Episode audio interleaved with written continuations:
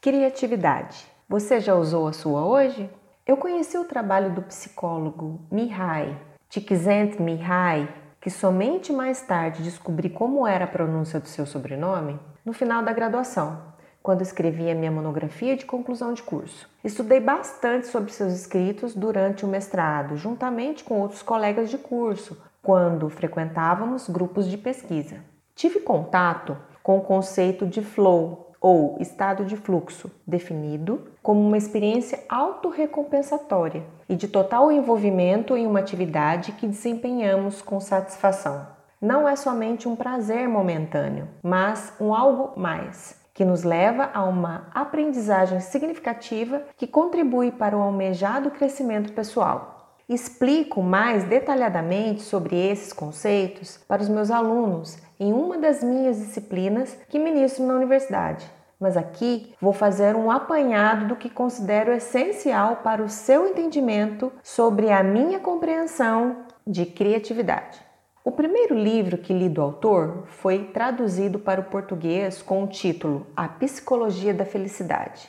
Nele, o autor explica o estado de fluxo, apresentando exemplos de pessoas e situações reais. Tais estudos progrediram para outros achados interessantes, que culminaram na publicação do livro Creativity, Flow and the Psychology of Discovery and Invention, uma obra aprofundada e fruto de 30 anos de pesquisa. Para facilitar a sua vida, selecionei alguns pontos que podemos considerar e tentar incluir nas nossas vidas.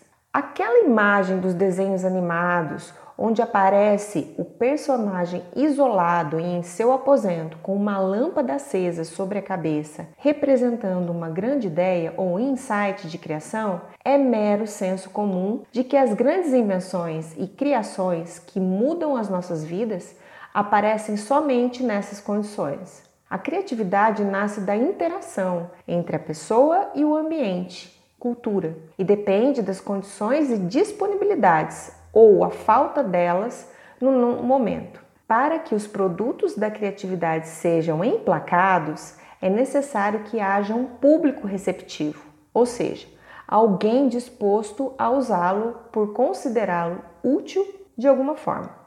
A sorte pode ajudar, porém, o progresso criativo resulta do trabalho duro e dedicação. Pessoas criativas são curiosas e empenhadas. Carol Dweck, no livro Mindset: A Nova Psicologia do Sucesso, que indiquei em outro post do blog, tem a mesma opinião. Ela diz que não é talento, é esforço e acrescenta a importância da autoconfiança nesse processo. A verdadeira autoconfiança é a coragem de se abrir, acolher as mudanças e as novas ideias, qualquer que seja a sua fonte. Reflete-se em seu mindset, sua disposição para crescer. Então, cresce e aparece. Descobrir algo ou criar ordem onde não havia é a consequência de um trabalho impulsionado pela satisfação de desempenhar o trabalho em si. A criação é um bônus. Nesse sentido, é preciso fazer com que seu trabalho se torne prazeroso. Criatividade é a inteligência se divertindo. Albert Einstein. Antes de criar, você tem que dominar. Você deve se aplicar ao conhecimento e aprender a fundo. A imagem excêntrica que temos de pessoas altamente criativas é um equívoco. Muitas vezes é somente uma fachada. Não se engane. Primeiro você precisa saber fazer bem feito para depois criar coisas novas. Pessoas criativas são antenadas, gostam de saber sobre vários temas e enxergam ligações entre eles, diferente de serem fofoqueiras, como aquelas que querem saber da vida de diversas pessoas. Das conexões nascem os novos conhecimentos. Como disse o químico francês Lavoisier há mais de 200 anos, na natureza nada se cria, nada se perde, tudo se transforma. A intuição também deve ser levada em conta, pois facilita as conexões mencionadas acima. Adultos criativos nem sempre foram crianças consideradas brilhantes na escola. A personalidade criativa é um mito, Se você se acha incapaz, vira a chave e ligue seu modo criativo. Mesmo que você acredite que não sabe fazer bem determinada coisa, ainda assim é possível mergulhar nela com empenho e perseverar. Depois de entrevistar pessoas de diferentes áreas, o autor constatou que as pessoas criativas bem-sucedidas cresceram entre famílias que valorizam o esforço intelectual e a qualificação educacional embora tenha percebido que entre elas haviam órfãos ou com pais pouco presentes, porém com mães atenciosas que acreditavam no potencial e as incentivavam. Então, bora ser criativa, mulher! Criatividade também se aprende. Por isso, vou indicar uns livros para você se inspirar e conhecer estratégias para superar bloqueios mentais e desenvolver competências para ser cada vez mais criativo. Um toque na cuca. Técnicas para quem quer ter mais criatividade na vida, de Roger von Oud. Um livro fácil de ler e que parece um guia para encontrar a sua criatividade perdida. Felicidade autêntica. Use a psicologia positiva para alcançar todo o seu potencial, de Martin Seligman. Esse é um livro mais técnico e baseado na psicologia positiva que aborda seis virtudes, sendo cada uma delas relacionada às forças de caráter. Por exemplo, a virtude sabedoria está relacionada, a grosso modo, às seguintes forças de caráter: criatividade, curiosidade, abertura às novas ideias, gosto pela aprendizagem e perspectiva. Pausa para a música. Quando estava selecionando a música para esse post, pensei na Adele, uma cantora afinadíssima e com uma voz glamourosa. A música Set Fire to the Rain é interpretada por ela com maestria e pensava ser difícil superá-la.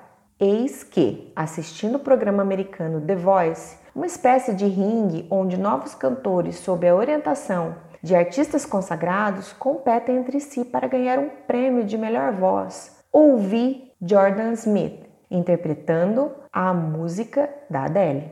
Um novo jeito foi revelado e a música, que já era linda, tornou-se maravilhosa na voz do cantor. Por meio de modulações e entonações, ele conseguiu me levar a outro nível de contemplação. E não foi à toa que ele foi o vencedor do programa naquele ano. Smith usou a criatividade para dar outra roupagem à música. Assista ao vídeo e me diga o que achou.